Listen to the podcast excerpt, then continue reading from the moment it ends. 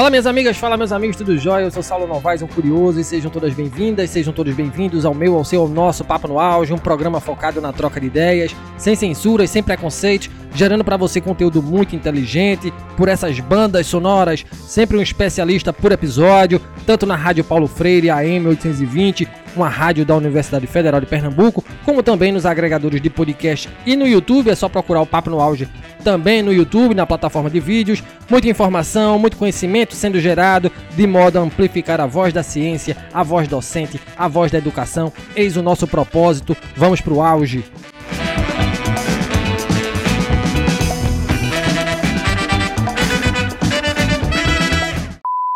Sustentabilidade é um tema em alta e discuti-lo é algo urgente e importante, uma vez que os recursos naturais estão cada vez mais escassos devido à ação humana. São cada vez mais evidentes os impactos negativos que o ser humano provoca na natureza. Neste rol, temos poluição, destruição de habitats, acúmulo de resíduos sólidos e diminuição rápida da biodiversidade. Por isso, é importante debater o desenvolvimento sustentável, porque a cada dia que passa, problemas ambientais como falta de água e o racionamento de energia em vários locais do Brasil, por exemplo, são recorrentes e impactam muitas pessoas. Isso não é consequência apenas da má administração, há também, em grande medida, o uso irracional e excessivo do que a natureza nos oferece. E por que não aprender com a experiência de outros países quando o assunto é sustentabilidade, respeitando, obviamente, as culturas de cada espaço? O que o Japão pode ensinar ao Brasil sobre desenvolvimento sustentável? Quem vai nos responder a essas indagações é Larissa Além. Larissa é graduada em Direito pela USP, Universidade de São Paulo, e mestra em Gestão Ambiental pela Universidade de Kyoto, no Japão, especializada nas áreas de políticas públicas ambientais, resiliência urbana e cooperação internacional. Larissa é também membro das redes Climate Reality Leaders e La Clima, além de ser escritora e fundadora das plataformas Book, um editorial sobre visões de sustentabilidade na literatura e no imaginário humano, e Estação Resiliência, um editorial sobre cidades mais resilientes e sustentáveis. Gratidão, Larissa, por sua participação e hoje comigo aqui na bancada do Papo no Auge, dividindo a responsabilidade de fazer boas perguntas a Larissa, meu amigo Luiz Guilherme, dos podcasts Green Steps e Social Steps. O cara é tão bom que é host de dois podcasts. Luiz é um cara sensacional, amigo que o universo do áudio me deu e assim como eu, gosta também de educação, faz divulgação científica e é uma honra dividir este espaço tão sagrado para mim com você, Luiz. Seja bem-vindo ao Papo no Auge também e ninguém melhor do que você para se apresentar à galera que nos ouve. Olá, Saulo. Muito obrigado pelo convite para participar deste incrível espaço. É uma grande honra para mim, sobretudo porque você, Saulo, é uma das minhas principais inspirações em gravar podcasts, né? Sem dúvidas é o meu padrinho neste mundo do podcast. e bem, eu sou Luiz Guilherme, eu sou advogado, aí enveredando também no mundo da, da análise de dados pesquisador em sustentabilidade e host no Green Steps Podcast e Social Steps Podcast, né, em que eu debato temas de sustentabilidade e, outros, e demais tópicos de impacto social. Bacana, meu amigo. Seja sempre bem-vindo. E apresenta pra gente a Larissa, né? Quem é a Larissa Além que você nos traz aqui pro Papo no Auge? Então, eu e o Saulo sempre temos essa preocupação de trazer aí pessoas com trajetórias é, fora da curva, né, por assim dizer. Né? Então é, é, algo pelo qual nós gostamos muito, apreciamos muito né, uma trajetória, uh, não somente profissional, mas acadêmica também, né? E, e por que não pessoal, né? E a Larissa é, tem aí uma trajetória muito interessante, né? Ela se formou em Direito, né, pela Universidade de São Paulo, conhecida Sanfran, é, aí que já tem toda uma bagagem muito interessante, né? A Larissa teve aula desde é, teve aula com ministros do STF, então é, tem histórias aí muito interessantes já pela na graduação, né? E, hum, e a Larissa é uma parceira aqui de, de pesquisa, né? Que, que essa parceria começou em 2020 e hum, algo que me chamou a atenção na Larissa foi que ela estudou no Japão, né, na, Universidade de Kyoto, aí, que está entre as melhores do mundo, né, compete ali com a Universidade de Tóquio, a liderança do Japão, né, e ela estudou sustentabilidade. Então, Saulo, ela também tem esse interesse aí é, nesse tema pelo qual nós somos tão apaixonados, e ela tem uma bagagem muito interessante, né, sobre a perspectiva japonesa. Né. Ela fez trabalhos é, muito fascinantes, né? Nos três anos, né? Larissa já me corrija aí se é três anos, né? Que ela ficou no Japão.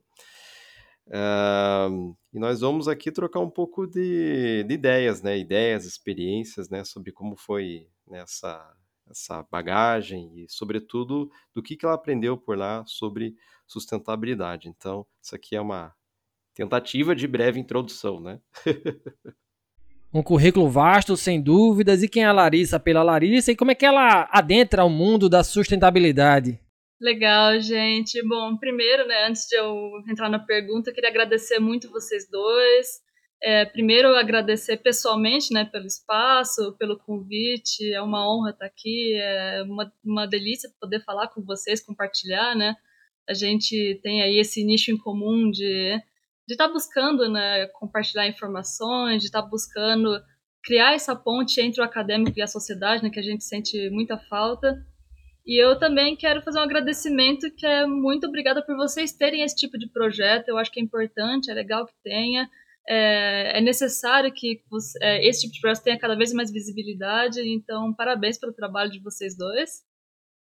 E vamos para a pergunta, né? O Luiz acho que falou enfim, me deu deu meu currículo, é, não, não, não sei o que eu poderia complementar, mas é isso, eu parti do formalismo do direito, né, daquela densidade do direito para a dinâmica da gestão ambiental, né, que foi meu mestrado no Japão, realmente foram três anos morando em Kyoto, é, e aí, é, enfim, para falar um pouco mais sobre mim, né, por que, que eu entrei nessa pauta de estabilidade, eu tento ser um equilíbrio de uma pessoa tranquila em casa e frita no trabalho, né? Por que, que eu digo frita no trabalho? Porque é, atualmente eu trabalho como analista de captação para o terceiro setor e como pesquisador ambiental, né? E não tem como se envolver com esses temas sem ser, né?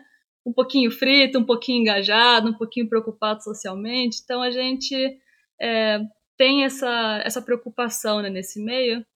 E eu acho que sustentabilidade ela apareceu para mim com mais é, é, de uma maneira mais concreta no direito, né? Pelo direito ambiental, especialmente, que enfim, o Luiz também é formado em direito, né? A gente tem mais a partir do terceiro ano, do meio para o final da faculdade, então é assim, é, vem um pouco tarde, eu sinto. É, e, e para mim foi uma pena, porque, enfim, foi o meu tema favorito, mas dali surgiu o interesse em estabilidade. E, e o que, que, eu acho muito legal, assim, é que estabilidade ganhou, foi ganhando um significado mais complexo ao longo do, dos últimos.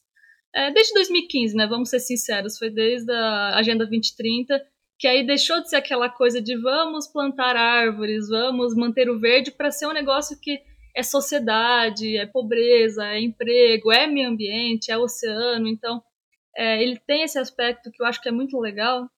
E quem hoje é, se envolve com gestão de projetos, que se envolve com o terceiro setor, com impacto social, não consegue se furtar do debate de estabilidade. De alguma forma, você vai incorporar esse debate e, enfim, vai ter que abarcar isso no seu trabalho, na sua pesquisa.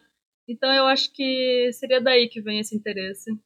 Ô, ô, Larissa, aproveitando o ensejo da tua bagagem, né, da tua bagagem intelectual, da tua bagagem profissional, né, aproveitando também o que o Luiz já falou sobre a tua vivência no Japão, né, é, é, qual é o papel da sociedade civil japonesa na proteção ambiental, né? Como é que tu viu a realidade japonesa nesse tocante a partir da tua experiência lá no Japão, em Kyoto? Ah, essa pergunta é muito boa, Saulo. Eu acho que uma boa parte da da origem do movimento ambiental tem grande força pelo papel que a sociedade civil é, teve, né, por essa presença empoderada que a sociedade civil tem no Japão, né. E isso eu acho muito interessante falar, até de um ponto de vista social mesmo, né, que a gente conhece um pouco o lado do Japão, né, que a, a fala gente estrangeiro, né, quem é de fora vê muito o Japão, as pessoas é, que respeita o espaço um do outro, respeita a privacidade um do outro, que a, o japonês sendo reservado a respeito da vida pessoal dele, Mas tem um outro lado que a gente conhece menos, né? Eu acho que só realmente estando lá para presenciar isso, que é o lado solidário da sociedade, é um lado que ele é articulado. E aí eu acho que, assim, para explicar o que esse articulado significa, nada melhor que um exemplo, né?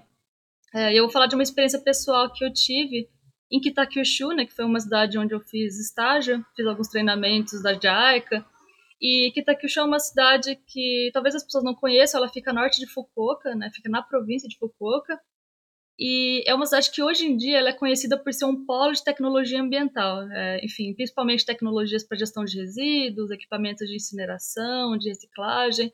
Então essa é Kitakyushu hoje. Mas Kitakyushu foi uma cidade que ela passou por uma trajetória muito interessante, porque já foi um dos maiores polos industriais do Japão. É, ela era uma das cidades que fornecia matéria-prima, né, fornecia aço para promover a indústria do país todo, para promover a estrada de ferro. Então, assim, foi uma cidade muito, muito dinâmica.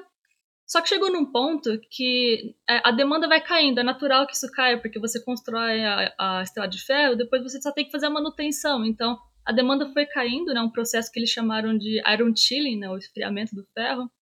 E, paralelo a isso, o que, que ficou para a cidade? Um dano ambiental absurdo, né, muita poluição, né, muito é, tanto poluição da costa quanto poluição do ar, né? Então foi o legado é, dessa industrialização pesada, rápida que teve em Kitakyushu, né? E aí o que, que aconteceu? É, ali começa um movimento ambiental muito legal é, das mães de Kitakyushu. É, e assim, eram mães domésticas que trabalhavam em casa que começaram a perceber que elas colocavam roupa no varal e Dez minutos depois a roupa estava preta. Elas limpavam a casa e poucos minutos depois a casa estava suja de novo. Então elas começaram a ficar preocupadas. O que que essa poluição, né, que é, pra gente é, era muito curioso. Eles viam a poluição, né, o céu colorido de poluição como um sinal de progresso. Eles chamavam de céu de arco-íris. E elas começaram a ver, será que esse sinal de progresso, na verdade, não faz mal para os meus filhos? Será que não vai é, gerar um problema maior? E elas começaram a se engajar, começaram a criar um movimento que nasce delas, elas começam a envolver professores de universidades locais e falam: não, vamos fazer uma pesquisa, dá para fazer um teste, vamos ver essa questão de contaminação.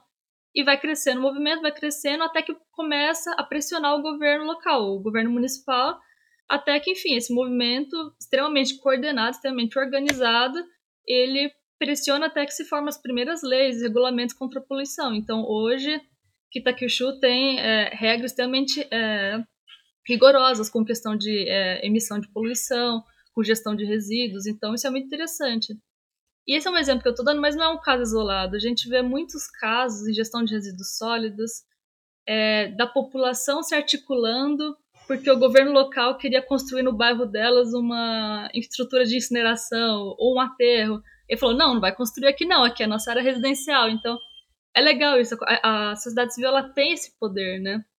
E já que a gente está falando de sustentabilidade, né, não só dessa questão da proteção ambiental, uma outra coisa que eu, achava muito legal lá eram os centros comunitários, né, que eram centros, né, prédios, que as pessoas se reuniam e interagiam lá, socializavam, eram ambientes do bairro, né, muitas vezes. E, por exemplo, que era legal, em Kitakyushu mesmo, eu cheguei a visitar em um, que as crianças faziam compostagem cuidavam do jardim. Aí tinha um grupo de idosos aposentados que era um grupo de coral e tinha salinha que você podia alugar, sabe? Então isso é muito legal, acho que é muito positivo para a comunidade. E esse tipo de coisa se retroalimenta, né? Porque ali você também pode ter espaço de educação ambiental, você pode ter espaço de conscientização. Então eu acho que é isso, uma coisa leva a outra e você tem essa sociedade que é muito forte comunitariamente. É, Larissa, quando nós pensamos em Japão, algo que sempre vem na, na mente é algumas imagens, né, que sempre vem na mente é, claro, tem, existem aqueles estereótipos, né, robô, a parte cultural, seja aquele mix de cultura antiga, moderna, é, mas uma outra imagem que também surge é o tsunami de 2011, nós tivemos em 1995 também, em Kobe, o terremoto de Kobe, e foram desastres que mudaram até a forma pela qual o ser humano passou a se relacionar com a redução de risco de desastres. E o Japão ele tem uma larga experiência com, com isso, né? com redução de risco de desastres, né? com políticas, com legislações no tema.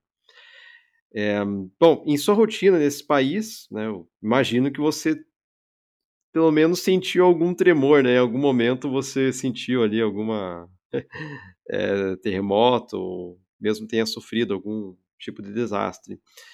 Bom, uh, mas em sua rotina nesse país, né? Além de ter essa vivência, como você pôde observar a gestão de risco de desastres? Uh, o que acredita que poderia ser aplicado no Brasil e por quê?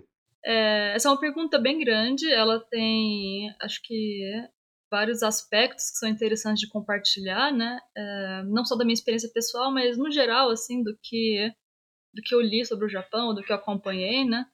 É, a primeira coisa que eu gostaria de fazer é uma ressalva, na verdade. É verdade é, primeiro, é verdade que o, o Japão tem uma história longa, né, de gestão de desastre, ou experiência com desastre, mas não necessariamente significa que o país ele vai ser resiliente ou preparado, né? E a gente vê muito isso no caso de Indonésia, Filipinas, El Salvador. A gente vê países que passaram, passam por desastres já há muitos anos, mas não desenvolveram um sistema de resiliência, né? É, hoje em dia a gente também tem Tonga, né? Países do Pacífico que estão tendo problemas com mudanças climáticas, então a gente vê que é um problema bem complexo, é um problema intersetorial, né? Que exige apoio de diferentes setores de governança pública e você precisa de uma estrutura que é muito bem articulada. E essa estrutura não é só infraestrutura. Então, eu vou explicar um pouquinho algumas coisas que eu vi do Japão que eu acho que torna o Japão um bom exemplo, não só de prevenção, mas de resposta aos desastres, né? E eu acho que o ponto deles foi assim, elaborar diversas políticas que endereçam diferentes aspectos de vulnerabilidade, diferentes grupos, diferentes é, empreendimentos, diferentes regiões, né? então diversas coisas que, que tem disponível. Né? Então, a primeira coisa, eles têm uma disponibilidade muito grande de tecnologia de fiscalização e alerta. Né? A fiscalização, né, o monitoramento, melhor dizendo, são os sistemas que calculam os tremores, eles tentam estimar quando que vai ter um desastre, né? Isso acontece muito, por exemplo, quando tem um desastre, geralmente se espera que vai ter outro depois, né? não é só um. Né? Tem um e depois tem outros micros, ou às vezes tem um maior depois. Então eles costumam, o tempo inteiro, eles estão sempre fazendo esse monitoramento de, de, de vibração né? do, do terremoto. Um outro tipo de dispositivo que, inclusive, a gente poderia incorporar no Brasil, né? O, no próprio Facebook, é, lá fora se usa mais essa, essa essa funcionalidade do aplicativo, que é quando tem um desastre, você tem a opção de ir lá e se marcar como seguro, se você estava naquele lugar. Então você consegue ir lá e, e, ver se seus amigos estão lá, por exemplo. É uma coisa que o pessoal usava muito, né? É... Outra coisa que o Japão tem muito, educação e treinamento. É... Não tem como você estabelecer qualquer política se você não ensinar a pessoa como que ela procede, para onde que ela vai, como ela se comporta no momento de, de crise. E assim, é desde é, o treinamento de o que você faz na hora que começa, por exemplo, um tremor, na hora que tem um tsunami, até quais são os endereços dos abrigos, né, que, que você vai depois. Então, assim, o que é legal, eles fazem todo começo de ano treinamento. Então, eu quando cheguei, eles fazem muito, eles fazem inclusive treinamento para criança pequena, faz treinamento em inglês para gringo, né, o que eu acho muito legal, porque é, tem que ensinar, né, especialmente o estrangeiro, que não, não sabe muitas vezes, né? Por exemplo, a gente que vem do Brasil nunca passou por nada parecido, né? Nunca passou por um treinamento. Então, eles tinham treinamento em inglês para estrangeiro. Então, todo ano tinha na universidade, tinha no dormitório, na, na instituição que eu fiz estágio. Então, assim, toda hora tem um treinamento, como que usa o extintor de incêndio. Então, isso é muito importante. É, outra coisa que tem no Japão, a questão da rede, né? Eu falei da questão da, do comunitário, né? Da sociedade civil ser muito forte. Então, na própria, dentro do próprio âmbito de, de educação né, para os desastres, as pessoas já são orientadas a ajudar uma pessoa na hora do desastre, por exemplo, que, em que momento que você ajuda, ou como que você pode fazer para minimizar alguns danos. Então, eles têm essas orientações que eu acho muito legal. É, que mais que eles têm? Ah, um aspecto que todo mundo lembra geralmente, né, quando fala de Japão e desastre, é que eles têm aquelas construções resilientes, né? Então, aqueles prédios que são mais leves e que balançam um pouco, né, são flexíveis para desastres. Tem um que muitas vezes, muitas vezes as pessoas veem em foto do Japão e não sabem o que, que é, que é umas barreiras, é uns blocos gigantes assim no, nos litorais, que é para conter um pouco é, tsunami, por exemplo. Então eles têm também um pouco essa parte que é infraestrutura. Tem um aspecto que é assim coordenação entre atores. Então assim um terremoto, tsunami, qualquer evento que seja acontece localmente. Mas às vezes você precisa de uma ajuda do governo vizinho, municipal ou do governo nacional. Então eles têm essa resposta que é rápida entre, entre governos e especialmente um papel também de apoio da, da, iniciativa privada. Então, às vezes a empresa tem ali um estacionamento gigante que serve de evacuação, sabe? Então, as escolas, escolas muitas vezes são centros de evacuação. Então, ter um pouco essa coordenação entre atores, né, de não ficar cada um cuida do seu, né? Não, vamos coordenar tudo para meio que todo mundo se ajudar, né? É, falando em empresas, né, no caso de empresas como foi o caso de Fukushima, né, um dos casos mais graves que teve, tem um código muito rígido para empresas que podem configurar algum tipo de perigo, né? Então tem, tem um código de segurança que inclusive eles não cumpriram, né? Por isso que o, o dano foi enorme, mas for, foram responsabilizados, né? É, enfim, é, eu quase de Fukushima não vou comentar muito porque ele é um caso todo à parte, cheio de problemas, mas fica de exemplo. É... Ah, uma outra coisa que eu acho muito legal, eles têm política para pequeno empreendedor. Então, por exemplo, ah, o pequeno empreendedor ele tem mais dificuldade de se recuperar no momento de desastres. Então, tem uma política para injetar um pouco de dinheiro para ajudar, sabe, se erguer. Então, então, veja, não é uma política, não é uma política pequena ou uma grande, são várias endereçando coisas diferentes de diferentes setores da governança. E aí você me perguntou o que, que o Brasil pode aplicar dessas medidas.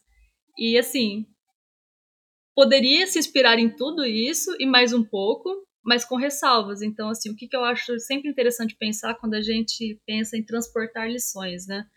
Primeiro, que não é algo que se estrutura da noite para o dia, assim, não é uma coisa que a gente, em um mandato de presidência, a gente resolve e tá tudo nos trincos. Não, é um negócio que demora, vai ter medidas de curto, médio, longo prazo, cada uma delas, de novo, endereçando uma coisa.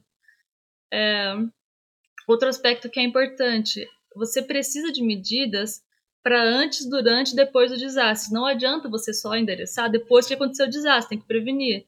Ao mesmo tempo, você não consegue só prevenir tudo. Tem uma parte que está fora do controle, então você tem que ter ali uma ação de emergência. Então, então é isso, ter essa visão de que desastre é uma coisa super dinâmica e por mais que você preveja, sempre vai ter alguma coisa de imprevisível. E, enfim, a gente sempre tem que, tem que sempre considerar o contexto local. Então, o que a gente tem de possibilidade ou facilidades, por exemplo, que o Brasil tem em relação ao Japão, né? A gente, por exemplo, não tem terremoto tsunami, né? Esses desastres maiores, assim, mas temos outro tipo de desastre. Ou a gente tem outras limitações que depende do Japão não tem. Talvez limitações de cunho mais financeiro, não sei. É, tecnológico, com certeza. Então, a gente sempre tem que pensar em soluções é, inspirar, mas também adaptar para nossa realidade, né? Então, só pra, só para eu não te dar um depende como resposta, porque também isso é muito chato, né? Ninguém gosta quando o advogado fala depende, então eu vou dar algumas, alguns sinais de lição que eu acho legal, que são um pouco mais amplos e que eu acho que o Brasil é, poderia incorporar né, na, na sua gestão pública, nas suas políticas públicas. Primeira coisa de todas, precisa endereçar as partes vulneráveis primeiro.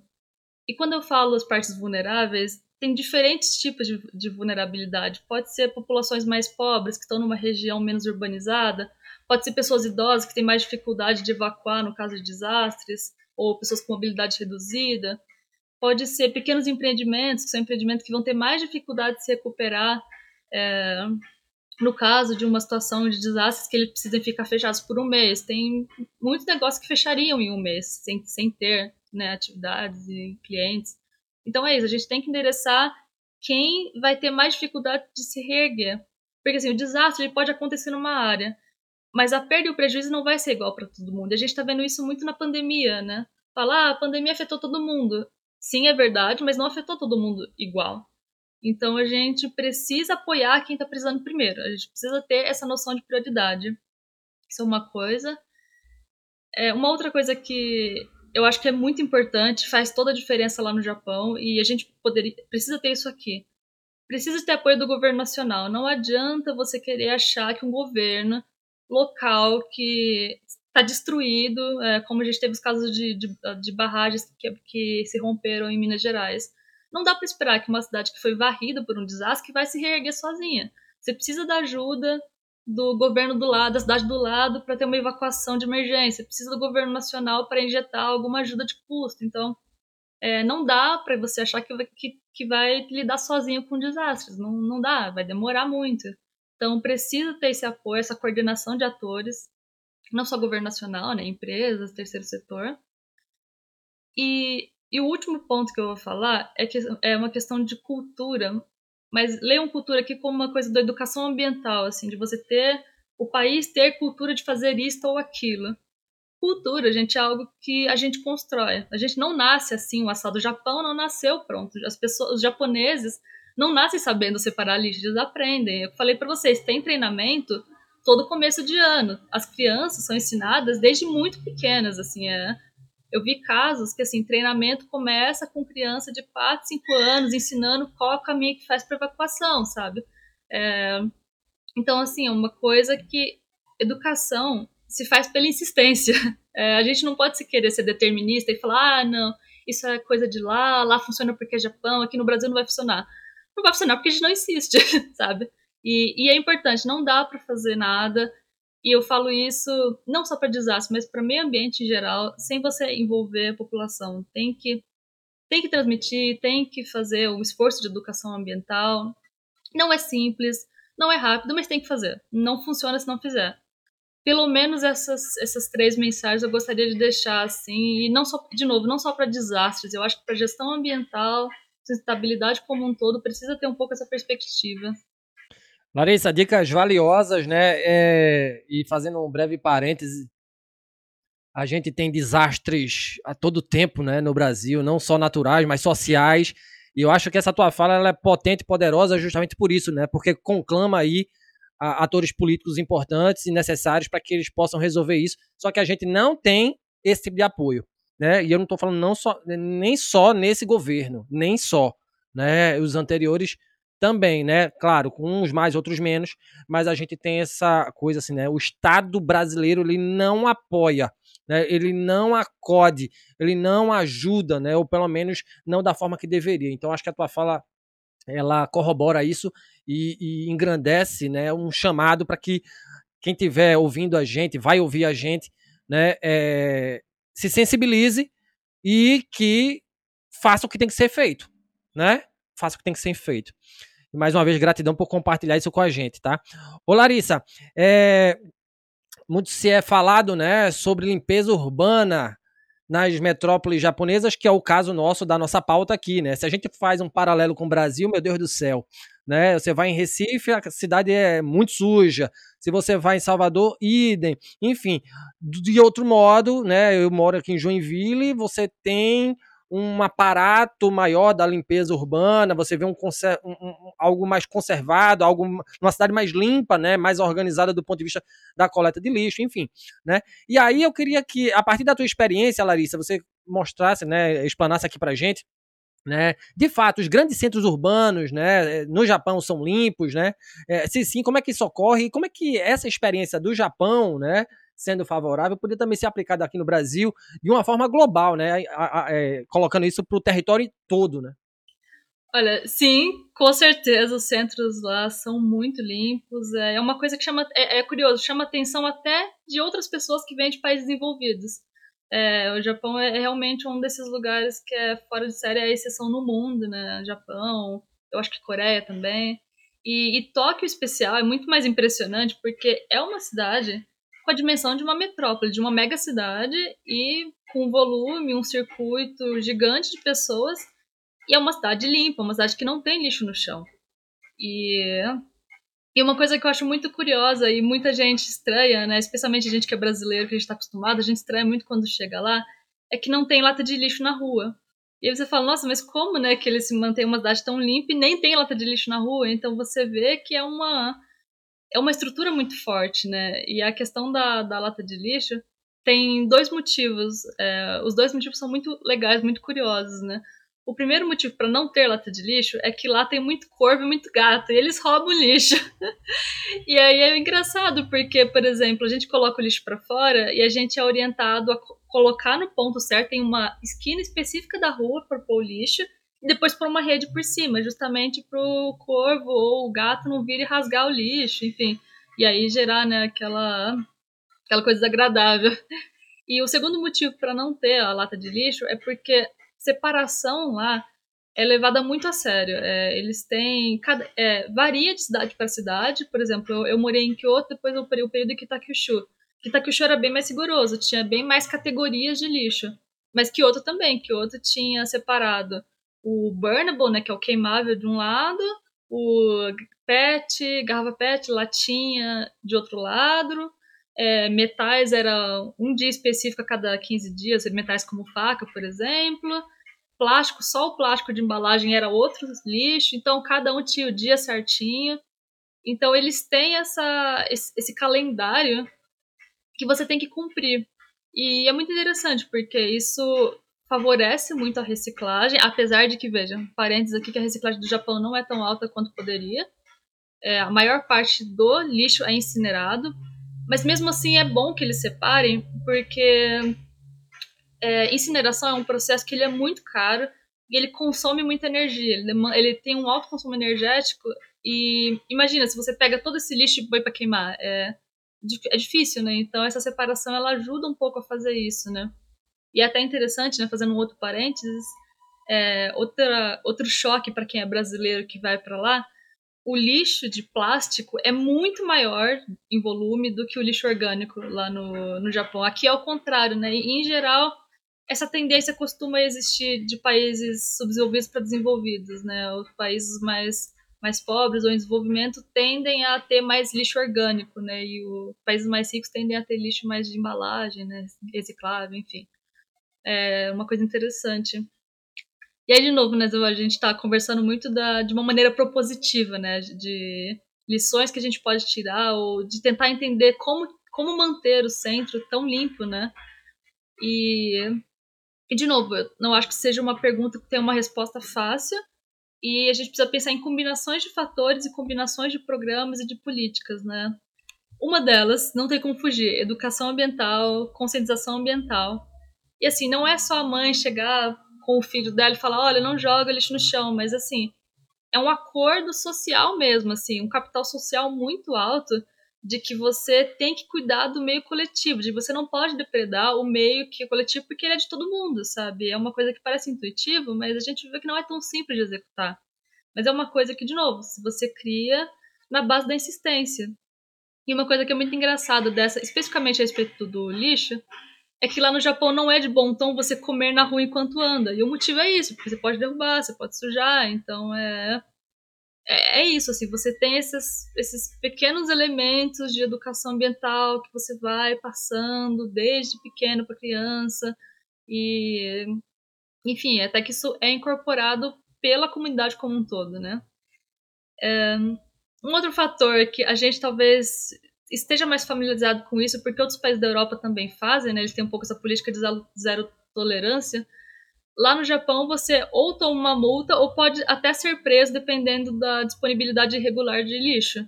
Então, você tem né, uma punição para conduta irregular, isso é importante que tenha. É, que mais? Ah, uma coisa que eu acho muito legal é que a gente faz no Brasil, mas talvez eu não sei com que frequência que isso acontece no Brasil, que são os mutirões de limpeza, né? Lá no Japão tinha os, os, voluntários que passavam, né? Eu, por exemplo, morava perto do Kamogawa, né? Que é um rio que tem no Japão. E o pessoal gosta muito daquele rio, lá tem cerejeiro, o pessoal faz piquenique, faz yoga, então é um rio muito importante para a cidade, né, do ponto de vista de cultura, comunidade. E sempre tinha voluntário com uma pazinha, assim, que inclusive era super fácil de achar para comprar, assim, pazinha que você. Ou aquele de espetar, assim, que você ia espetando o lixo depois levava para casa, sabe? Então isso é muito legal também, essa coisa de você ter cuidado com o meio coletivo, de ter cuidado com o seu bairro, de ter capricho pelas coisas. Acho que capricho é uma palavra-chave do Japão, sabe? No, no, geral.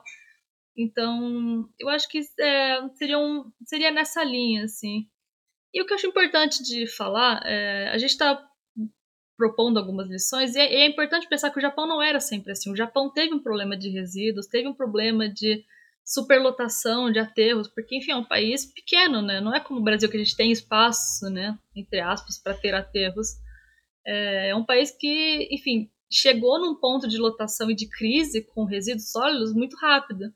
Então eles tinham problema, eles tinham questão, não, não era sempre limpo, né, o meio urbano. A gente precisa entender que teve muito conflito, teve muito problema, precisou ter muito caso de contaminação, muito é, briga entre a população civil e governo para ter o volume de leis e regulações políticas que eles têm hoje. Então é bom a gente colocar isso na cabeça, assim, a gente às vezes vê o negócio pronto, entre muitas aspas, e acha que, ah, não, o Brasil nunca vai chegar lá. Gente, o Japão não era assim, ele era. Se você vê umas fotos antigas do Japão, assim, não, não parece o mesmo lugar, parece realmente um, um lugar que passou por um pós-guerra complicadíssimo, que passou por um problema de resíduos sólidos complicadíssimo, sabe? E, Larissa, né, para encerrarmos aqui uh, nosso diálogo, né, é, propor uma pergunta com um tom mais reflexivo. Né?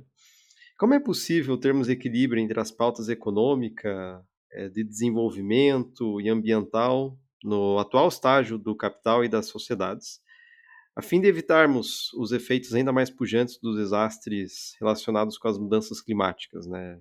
E aqui colocando em negrita essa questão do clima, que é um tópico tão falado, né? Não só no Brasil, não só no Japão, mas pelo mundo inteiro. Olha, eu vou responder essa pergunta já problematizando um pouco a própria pergunta. É, e, enfim, já passando também para a mensagem final.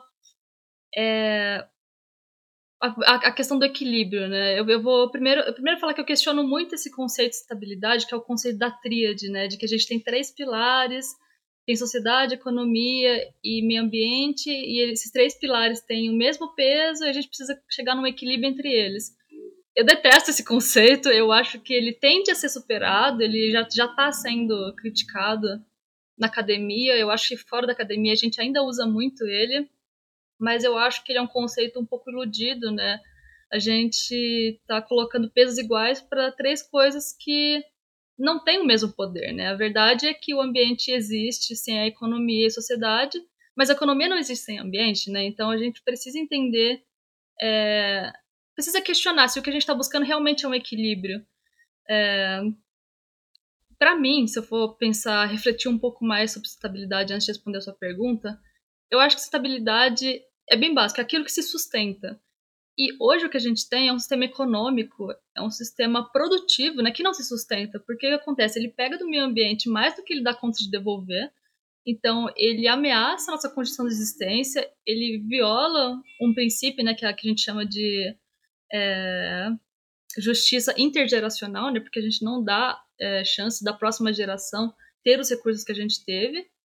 E também é um sistema, né, o pilar da economia não prioriza o pilar da sociedade. Eles não, é, não priorizam as pessoas, não priorizam o humano. Né? A gente tem um sistema que ele perpetua a estrutura de desigualdade e perpetua mesmo, assim, não dá mecanismos para você violar isso. É muito difícil você sair daquele sistema e ao mesmo tempo é, ele é um sistema que esgota as pessoas, né? A gente sempre trabalhando no talo, hoje em dia está se falando muito do burnout, né? Então, não, é, definitivamente não é um sistema que cuida das pessoas.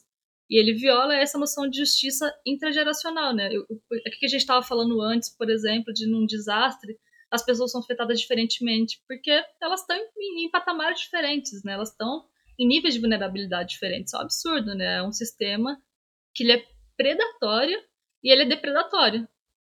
Então, assim, a gente tentar buscar um, um balanço, um equilíbrio com essa lógica desse sistema não funciona, não, não vai rolar, não está rolando. A gente é, já deu muita chance, né? A gente já tentou chegar nesse equilíbrio. É, o pouco que a gente coloca de limite nesse sistema, né, que é o que a gente consegue com a legislação, não está dando conta de conter os impactos que a gente tem. Mas enfim, vamos para sua pergunta, né? Tô, não vou viajar demais também para não sair da, do ponto, né? É, o que eu queria dizer é que eu não, eu não acho que a chave seja o equilíbrio, né? E aí eu vou responder a sua pergunta, que eu acho que a gente consegue sim endereçar mudanças climáticas. Tá cada vez mais difícil, quanto mais a gente espera, pior fica. Mas a gente tem centenas de experiências pelo mundo inteiro, experiências locais, regionais, internacionais. A gente tem muita tecnologia já que já foi desenvolvida. É, mas é isso, foi-se o tempo é, da gente dar chance para esse equilíbrio. A gente precisa tomar as decisões de uma maneira um pouco mais incisiva agora. E, sinceramente, eu acho que a gente precisa de um sistema menos. É, vou usar uma palavra que eu usei no comecinho do, do, do podcast, mas a gente sistema que seja menos frito. Porque a gente tem esse sistema que está sempre buscando maximizar é, os nossos ganhos, os nossos lucros, a gente segue uma racionalidade que é econômica, né? Até a própria busca de um benefício, ela é uma mentalidade econômica, é uma mentalidade de, ai, como que eu posso maximizar os três pilares de modo que, sabe? Não, não, não é assim que funciona, não, não, não vai funcionar desse jeito, né? A gente não tem que maximizar tudo. É, e, é, e é isso, assim, a, a importância do meio ambiente e sociedade é muito maior do que economia, sabe? É, economia a gente ajusta, a gente adapta, tem modelos econômicos, diversos modelos. O caso é que, é, do jeito que está, a conta não fecha. Então, é, se você quer dar mais para a economia, você necessariamente vai estar tá tirando de meio ambiente e de sociedade. Então, eu acho que isso é uma coisa importante para a gente ter em mente, não só para mudanças climáticas, né, mas pro geral, para desenvolvimento em geral, né, noções de desenvolvimento, enfim, é, sem pretensão nenhuma de avançar muito nesse debate, porque é um, é um debate complexo, é um debate com muitos modelos, com muitas correntes, né? Mas, especialmente no caso de mudanças climáticas, pra, só para dar um encaminhamento, né, e não só, não só propor críticas, mas também propor alguns caminhos, eu acho que a gente tem uma dificuldade, que é o fato de ser uma questão que não depende só do local ou do nacional, né? É, a causa está é, tá em todos os países, é um, é um problema internacional, é um problema global, então a gente não vai conseguir endereçar tudo sozinho, principalmente causa, é, mas enfim, consequências também, né? Questões de. Enfim, efeitos de mudanças climáticas são sentidos localmente, mas tá vindo de fora muitas vezes, né? Às vezes a comunidade local é super sustentável, mas aí tá sendo afetada pela ação de fora, né? Então é um, ela tem essa complicação, mas na minha perspectiva, e eu acho que isso é bom para políticas públicas no geral, a chave seria a coordenação de atores, né? E e por que, que a coordenação de atores ela se torna uma chave ou uma ponte? Acho que melhor dizendo uma ponte para você definir políticas e programas.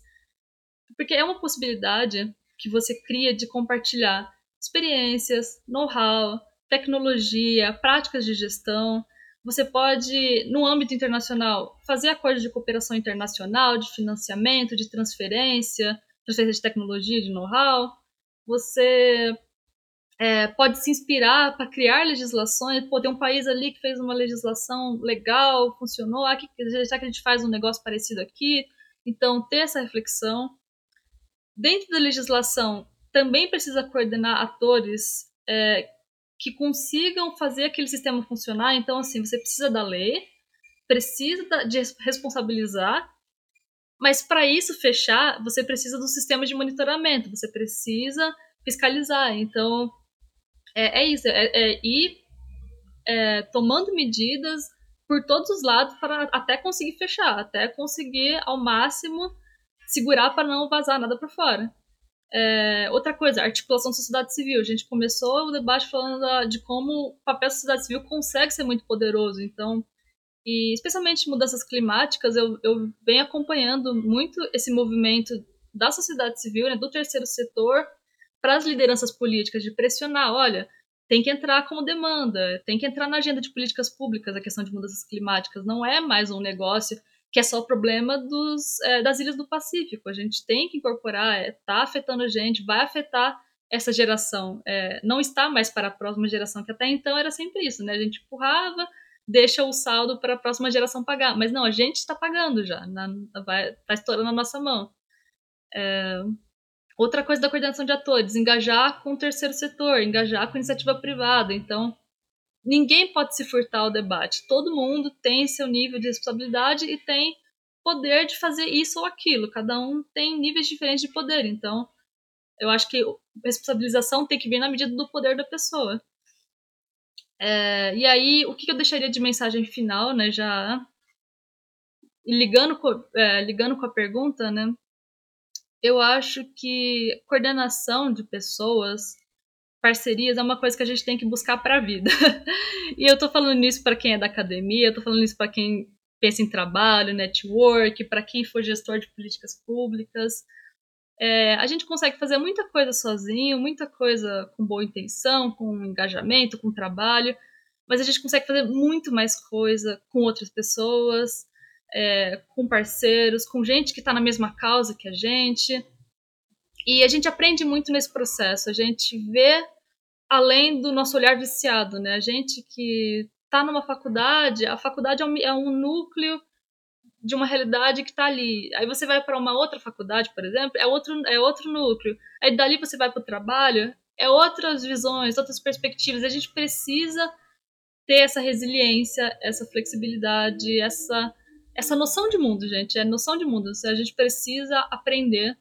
A gente não pode se conformar com o que a gente tem. E eu acho que nada melhor para aprender do que aprender com os outros. E essa é a minha mensagem final, gente. Sejam abertos, coloquem os debates na mesa. É o que a gente está fazendo aqui hoje, né? O, o Luiz tem um projeto pessoal dele, podcast. O Saulo tem o um projeto dele, podcast. Eu tenho meu site também. A gente tem as nossas ações individuais, mas a hora que a gente senta e que põe na mesa é que vem surgindo as soluções, gente. Então, é, é isso. Busquem isso para a vida de vocês. Eu, eu recomendo. Larissa Além, nosso papo foi além das expectativas, né? Que coisa boa, que coisa boa. é, massa, Larissa, eu queria muito te agradecer, né? De minha parte, é, a tua fala, eu acho que é uma fala necessária, urgente, uma fala balizada e que deve ganhar não somente né, os rincões do Brasil, mas também os rincões do mundo, porque a gente tá tudo no mesmo barco, a gente tá tudo dentro da mesma casa, né? Então, gratidão por esse espaço de fala, né? Pela tua fala e seja sempre bem-vinda. Obrigado, viu? Eu que agradeço, Saulo. Saulo Luiz, foi um prazer estar aqui com vocês, conversar sobre esse assunto que é, é, não só é um assunto extremamente relevante, né, mas é super interessante também. E eu espero que a gente, enfim, o nosso pouquinho aqui contribua um monte para, para os debates aí que, que virão. Larissa, aproveita e fala também um pouco sobre os teus projetos pessoais, né? Os teus projetos editoriais. Conta pra gente essas plataformas em que você mistura literatura e sustentabilidade, resiliência e sustentabilidade. Conta pra gente. Ah, que bom que você perguntou, porque no, enfim, na, na agitação da pergunta eu nem, nem mencionei os nomes, né? Mas eu tenho dois sites, né? Um, blog, um blog e um site. É, o blog, ele chama Book, depois talvez eu possa encaminhar o link para vocês, né, para vocês colocarem na descrição. Ele, eu publico artigos relacionando literatura com sustentabilidade, então geralmente eu pego algum livro de ficção e trago algum debate relacionado ou com questão de saúde ou com preservação ambiental, e aí a sustentabilidade num sentido bem amplo. É, inclusive, o, a última publicação foi sobre a peste do Camus, né? Como não podia deixar de ser nesses tempos de pandemia. E o outro site chama Estação Resiliência, né? Atualmente essa é a minha área de especialização, é a área que eu pesquiso. Então, é, o site fez um ano de idade. No ano passado, eu procurei trazer conceitos de resiliência, de desastres, né? Dar uma aquela introduzida no tema. E aí, esse ano, tenho aí os novos projetos para trazer talvez mais estudos de caso, uma perspectiva mais prática da resiliência, mas é, eu procuro trazer, é isso, uma ponte entre o acadêmico e, e, e, a gestão pública. Então eu procuro deixar o texto bem tranquilinho de ler, assim, ao mesmo tempo tem referência se a pessoa quiser pesquisar mais. É, e então estão convidados para para acessar os sites e também quem quiser entrar em contato comigo para conversar sobre isso ou qualquer outra coisa, eu eu amo uma prosa, gente, eu sou mineira, é só trazer o café e, e tá pronto, a gente senta e conversa de qualquer coisa.